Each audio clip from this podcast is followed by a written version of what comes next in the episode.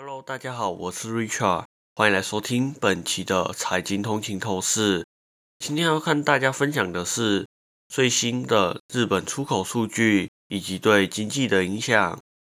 根据日本财务省周三公布的数据，十一月的出口数据再度显示了疲弱的趋势，出口额较去年同期下降了零点二趴。远低于经济学家原先预估的1.4%成长。与此同时，进口下降了11.9%，超过预估的8.6%。这导致贸易逆差扩大，达到了七千七百六十九亿日元，约五十四亿美元。这对日本政府来说是一个令人担忧的讯号。他们原本期望通过海外需求来抵消国内消费的疲弱，由于资本支出和消费的下降，导致第三季经济对上季年率微缩二点九趴，创下自疫情以来高峰的最严重微缩。具体数据显示，十一月对美国的出口增长了五点三趴，对欧洲的出口保持平稳。但对中国的出口下降了二点二趴，中国的疲弱需求对整体出口产生了拖累的效应。受到北京禁止进口日本海鲜和其他产品的影响，食品出口下降了六十趴。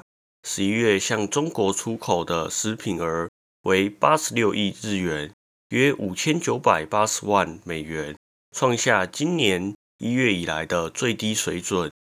值得注意的是，日本央行在十月的展望报告中指出，由于海外经济体的复苏步伐放缓，出口和生产预计将维持暂时平稳。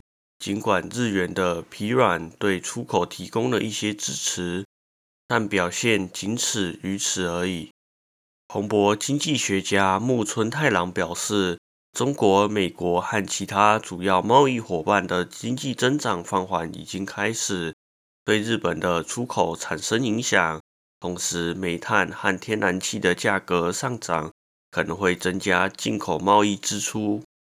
尽管整体来看，日本十一月的出口数据显示疲弱，但在细节中却带来了一个重要的好消息。晶片制造设备的出口下降幅度明显减少，这可能意味着半导体行业的景气即将转好，也是推动日本贸易的一大亮点。感谢大家收听本期的财经通勤透视。如果您喜欢我们的节目，请不要忘记在您喜欢的 Podcast 平台上订阅财经通勤透视。你也可以追踪我们的 IG、Facebook，或者是订阅我们的 YouTube 频道。那我们这一期就到这里喽，我们下一期再见，拜拜。